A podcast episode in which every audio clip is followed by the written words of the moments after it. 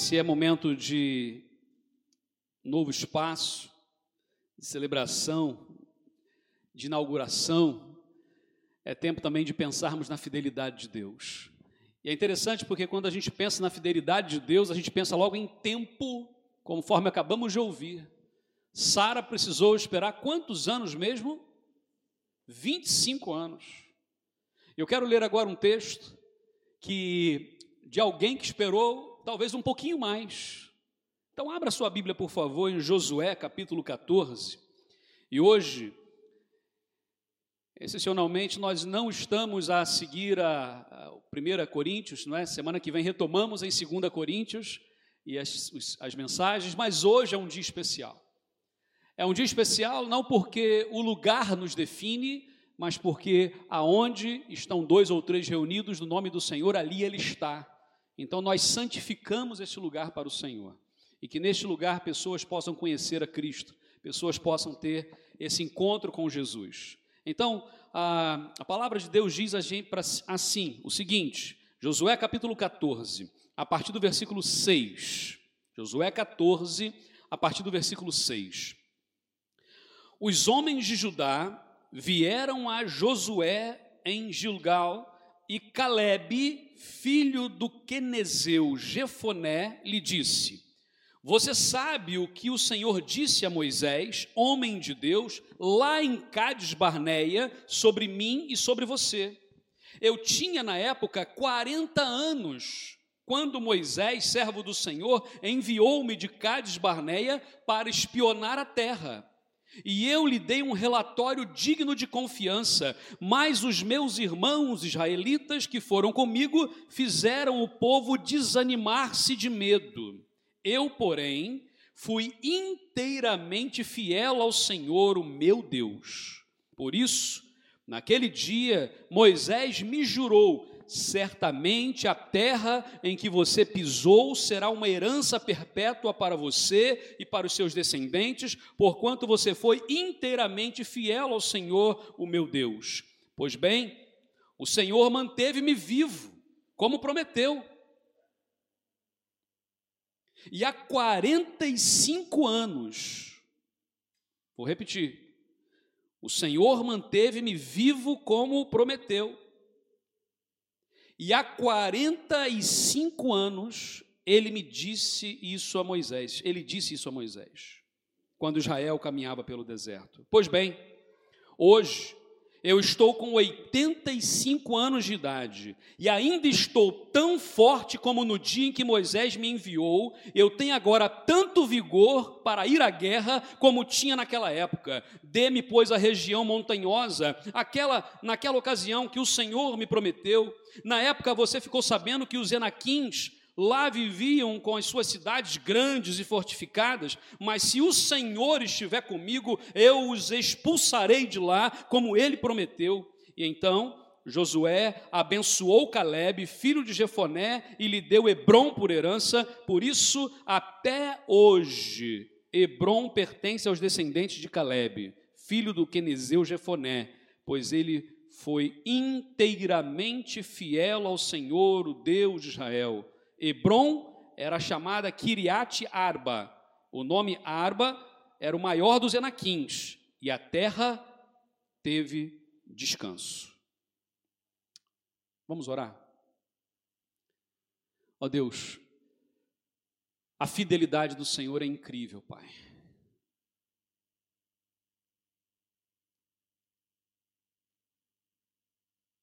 A fidelidade do Senhor nunca falha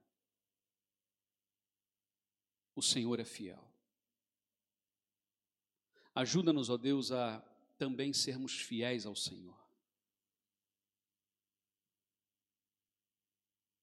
Ajuda-nos, ó Deus, a sermos fiéis à igreja que o Senhor tem direcionado nesta nação, a igreja de Jesus Cristo, cá em Portugal, ó Pai. Meu Deus, nós amamos esta nação. Amamos o povo português. E queremos pedir a tua bênção sobre este país, sobre cada família, Pai. O Senhor traz vida onde só havia morte.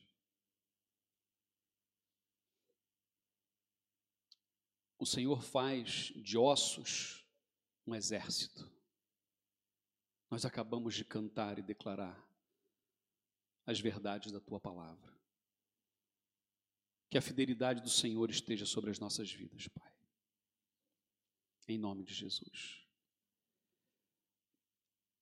Quero falar muito rapidamente. Óbvio que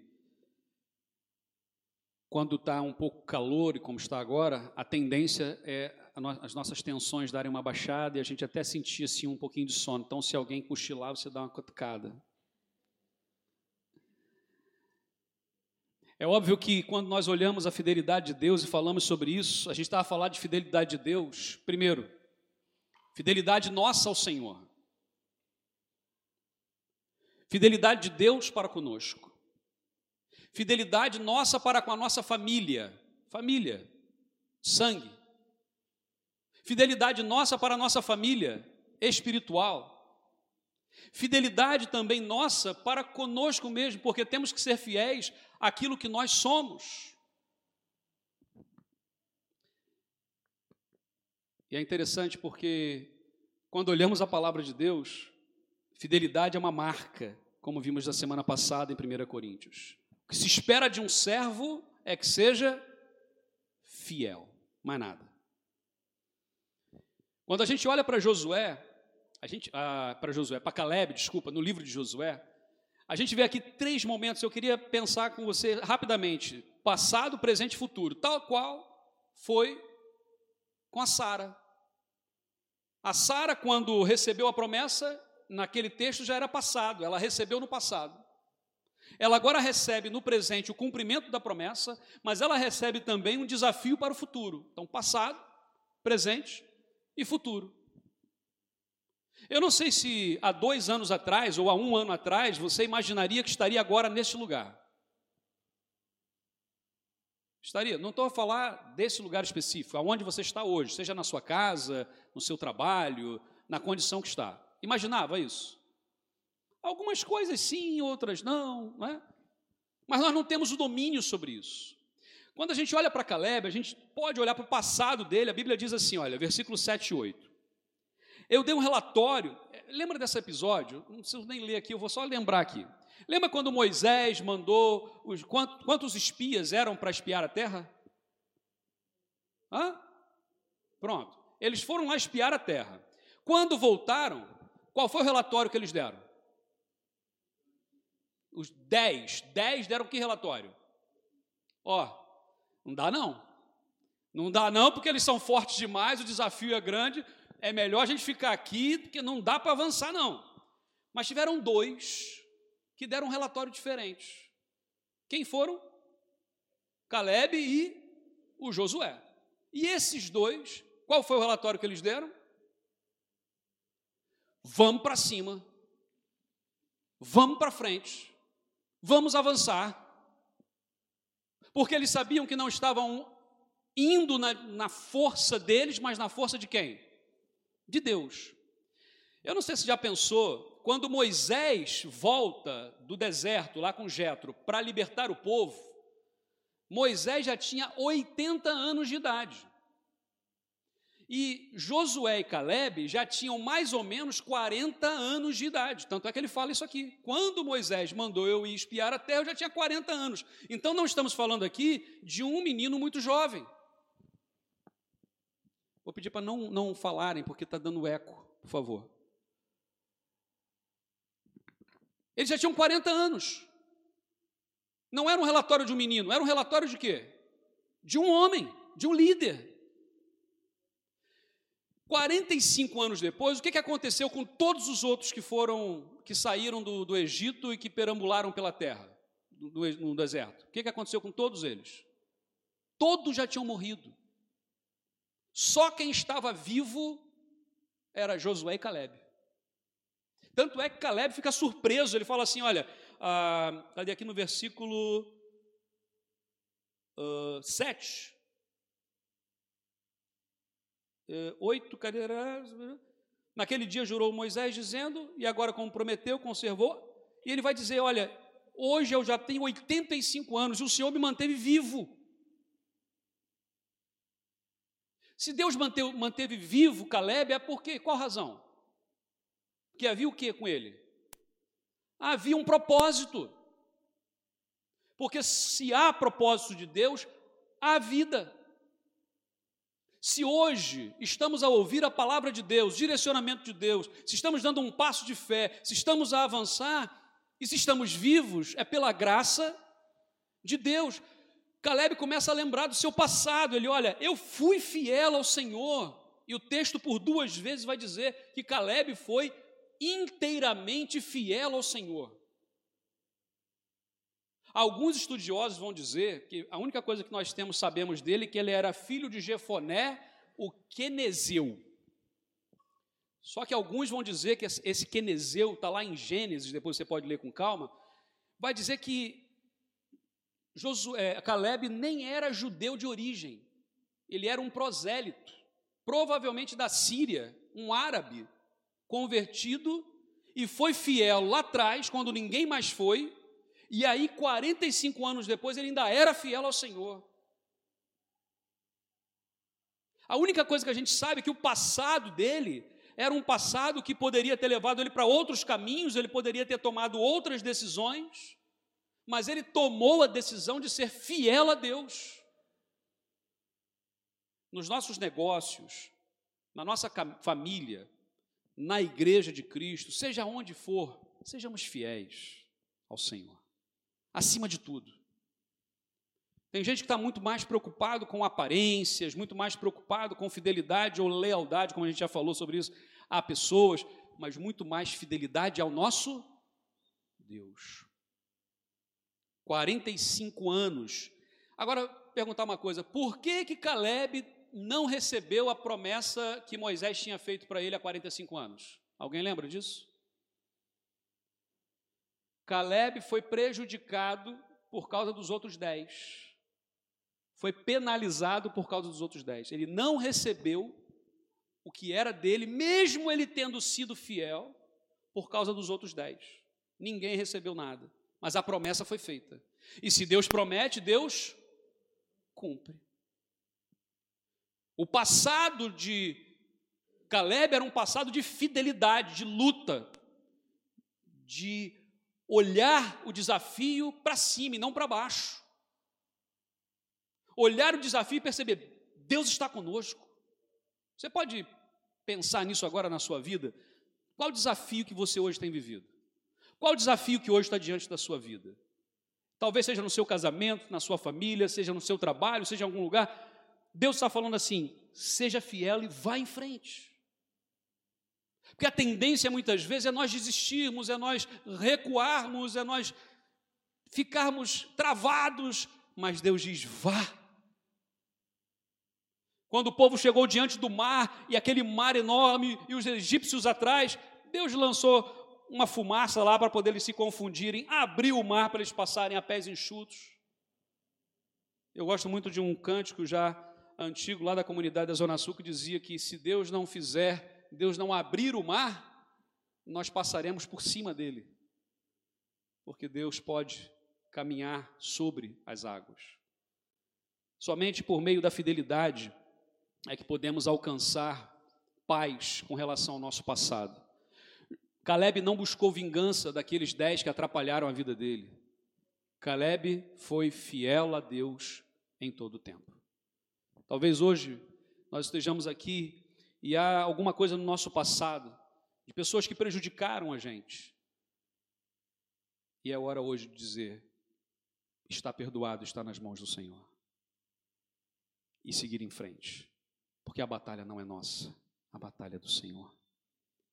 Segunda coisa que vimos aqui é sobre o presente.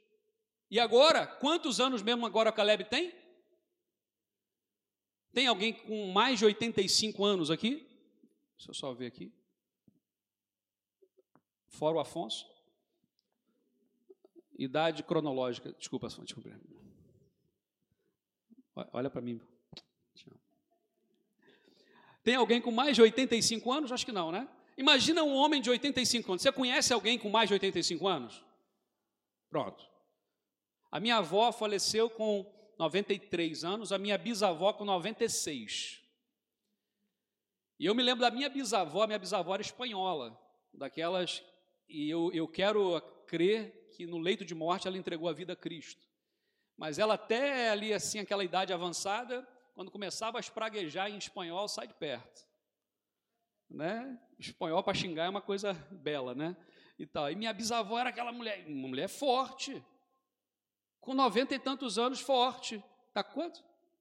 85? Ah, temos uma de 85. Benção, benção, benção. Mas imagina, 85 anos, e o Caleb falou assim: gente, eu estou pronto para ir para casa de repouso agora, estou pronto para ir para o lar dos anciãos, estou pronto para pôr as meias penduradas e ficar quietinho. Foi isso que ele falou? Não.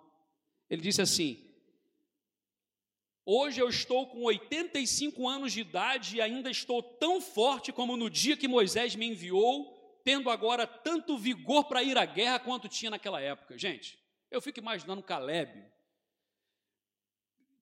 eu, eu conheci um senhor chamado Francilino, e se a Diana e o Anderson estiverem assistindo essa celebração em algum momento, vão se emocionar com isso. Mas seu Francilino era desse tamanho, já idoso, já, e ele era um, um, delegado de polícia, como é que se chamaria aqui? Um chefe da esquadra, né? Mas aquele homem forte, a mão dele era isso aqui, né? E tal. Disse que na época que ele era lá o, o, o delegado, a criminalidade baixou, né? Porque as pessoas tinham mesmo, quando ele passava, ele intimidava, mas era um doce de pessoa. Eu imagino o Caleb como o seu Francilino.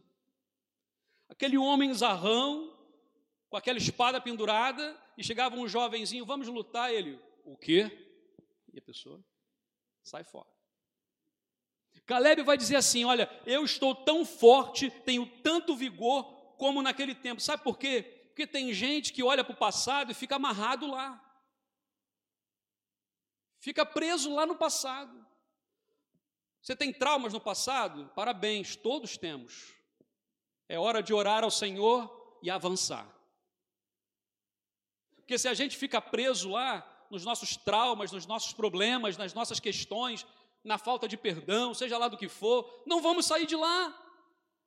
Mas Deus tem um presente para nós. E ele, Caleb percebe isso, ele vai dizer: Eu tenho força sim. Por quê? Porque ele não acreditava na força dele. Ele sabia que não era por ele. Engraçado porque quantas vezes nós deixamos a força do tempo nos derrubar. Eu já entrei na caverna como Elias algumas vezes. Elias, quando ficou aquele problemão lá com a, com a Jezabel, lembra disso? depois de uma grande vitória, com os 400 profetas de Baal, 450 de Asherá, ou seja, 800 profetas, 850 profetas que ele derrotou numa tarde só, resolveu o problema. No outro dia, Jezabel fez uma ameaça, ele foi embora para a caverna e ficou lá falando o quê? Senhor, só sobrou eu, só eu que faço a obra do Senhor, mais ninguém. Ninguém quer nada com, a, com nada, só eu, Senhor. E entrou em depressão, entrou naquela caverna para morrer. Uma coisa que a gente aprende na palavra de Deus é que ninguém vai para o deserto para passear. Todas as, todos os episódios que nós temos na Bíblia de pessoas que foram para o deserto, foram para o deserto para morrer. Porque deserto é lugar de morte. O povo de Israel, quando saiu do Egito e foi para o deserto, é porque todo aquele povo tinha que morrer. Quando Agar foi perseguida por Sara, ela foi para o deserto com seu filho Ismael para quê? Para morrer para morrer. O único que foi para o deserto e trouxe vida é Jesus. Amém? Então, se hoje nós estivermos vivendo um deserto, Jesus lá está. Ele não desiste da gente. Naquele dia, Caleb toma uma decisão. No passado eu recebi uma promessa. Fui fiel ao Senhor. No presente, continuo fiel ao Senhor e tenho disposição. E aí entra o terceiro tempo, que é o futuro. Ele vai dizer: Josué, dê-me, pois, a região montanhosa, que naquela ocasião o Senhor me prometeu. A promessa agora não é de Moisés. Ele fala: O Senhor me prometeu. E é interessante porque Senhor, se na sua Bíblia estiver toda em letra maiúscula, significa que é tradução de Iavé, o Deus revelado a Moisés lá no Monte Sinai. E ele vai dizer assim: Naquela ocasião, Iavé me prometeu. E, naque, e naquela época ficou sabendo que os Enaquins viviam lá. Gente, a gente está falando de uma região montanhosa, ou seja, o inimigo estava em cima, ele ia ter que lutar de baixo para cima. Todos que já viram algum filme de guerra de época sabem disso, que a melhor posição para guerrear numa batalha daquela época dos exércitos é de cima. Quem está em cima tem vantagem, quem está embaixo tem desvantagem. o Caleb ia ter que ir de baixo para cima, o povo lá em cima vindo, e ele fala que eram os Enaquins. Os Enaquins eram chamados de gigantes. Talvez não tão altos quanto o Golias, né? lá o filisteu, mas eram homens para ir de dois metros e meio de altura. Então eram homens grandes, considerados gigantes, considerando que na época os, os hebreus não passavam de 1,60m de altura, em média. Um homem de 3 metros, de 2 metros e meio, o dobro do tamanho. Eram gigantes. Imagina os Enaquim, gigantes, de cima, para lutar contra aquele povo que vinha de baixo. Caleb falou assim: Eu vou subir aquele morro e eu vou vencer aqueles Enaquimos. Como é que é interessante isso? A luta não vai ser fácil, meus irmãos. Deixa eu falar uma coisa aqui. A luta nunca é fácil. É fácil quando a gente olha para a vida dos outros. Quando a gente olha para o problema do outro, a gente fala assim: ah, tão fácil. Não era nada resolve isso aí rapidinho. Se fosse eu, já tinha resolvido isso aí. Por quê? Porque é do outro. Mas quando é comigo, só eu sei o tamanho do gigante, só eu sei o tamanho da montanha.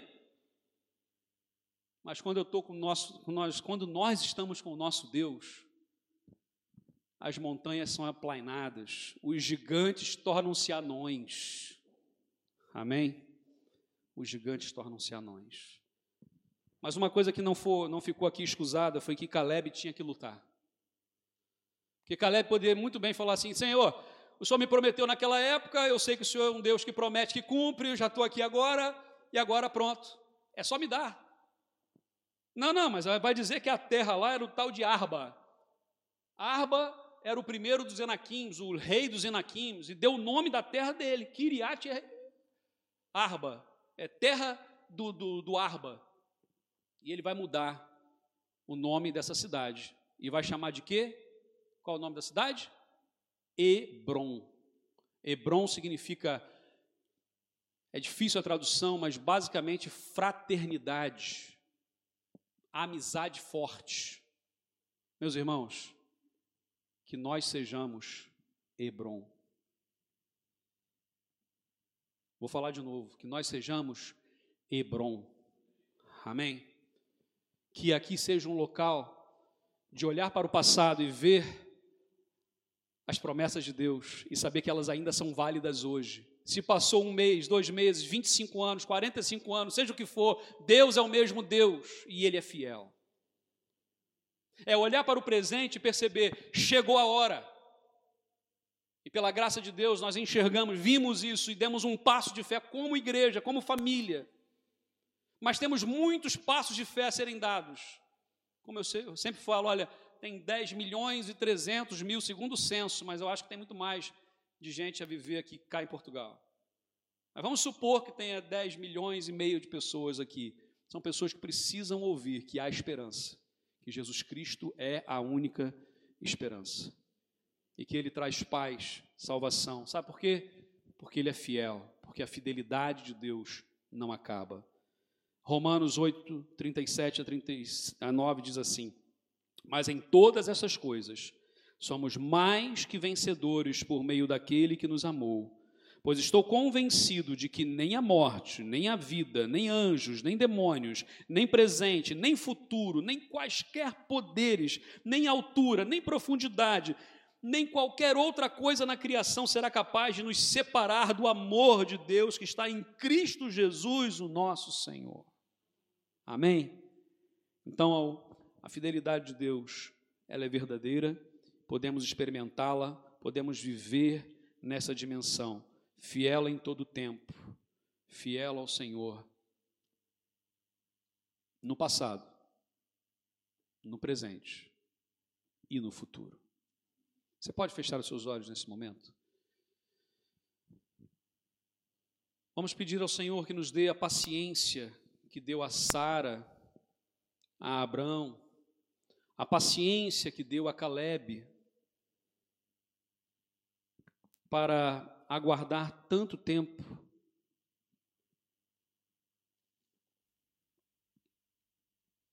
Vamos pedir ao Senhor que nos dê também a coragem hoje para percebermos o que precisa ser feito agora, porque é no agora que Deus está a agir. As decisões que tomamos hoje, as decisões que tomamos agora, com sabedoria. E ainda mais, vamos olhar para o futuro com esperança. Não porque nós vamos dar conta, nós não vamos dar conta, mas Deus está conosco. A vitória sobre os Enaquims não foi de Caleb, não foi da espada de Caleb. A vitória sobre os Enaquims foi da parte do Senhor, o nosso Deus. Amém? Ó Deus, obrigado, Pai. Porque Tu és um Deus maravilhoso, Pai. Fiel em todo o tempo. O Senhor quer trazer esperança para a nossa vida sempre.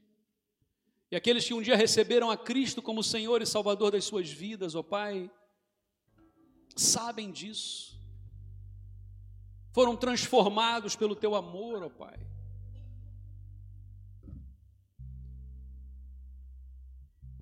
Ajuda-nos, ó Deus, a nunca nos esquecermos disso, da promessa do Senhor.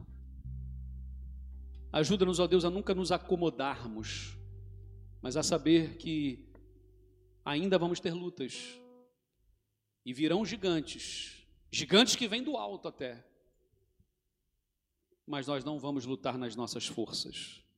Não é na força do nosso braço, é na força de um joelho dobrado em oração. E é ali que a batalha acontece, Pai. Meu Deus, toma-nos em tuas mãos agora.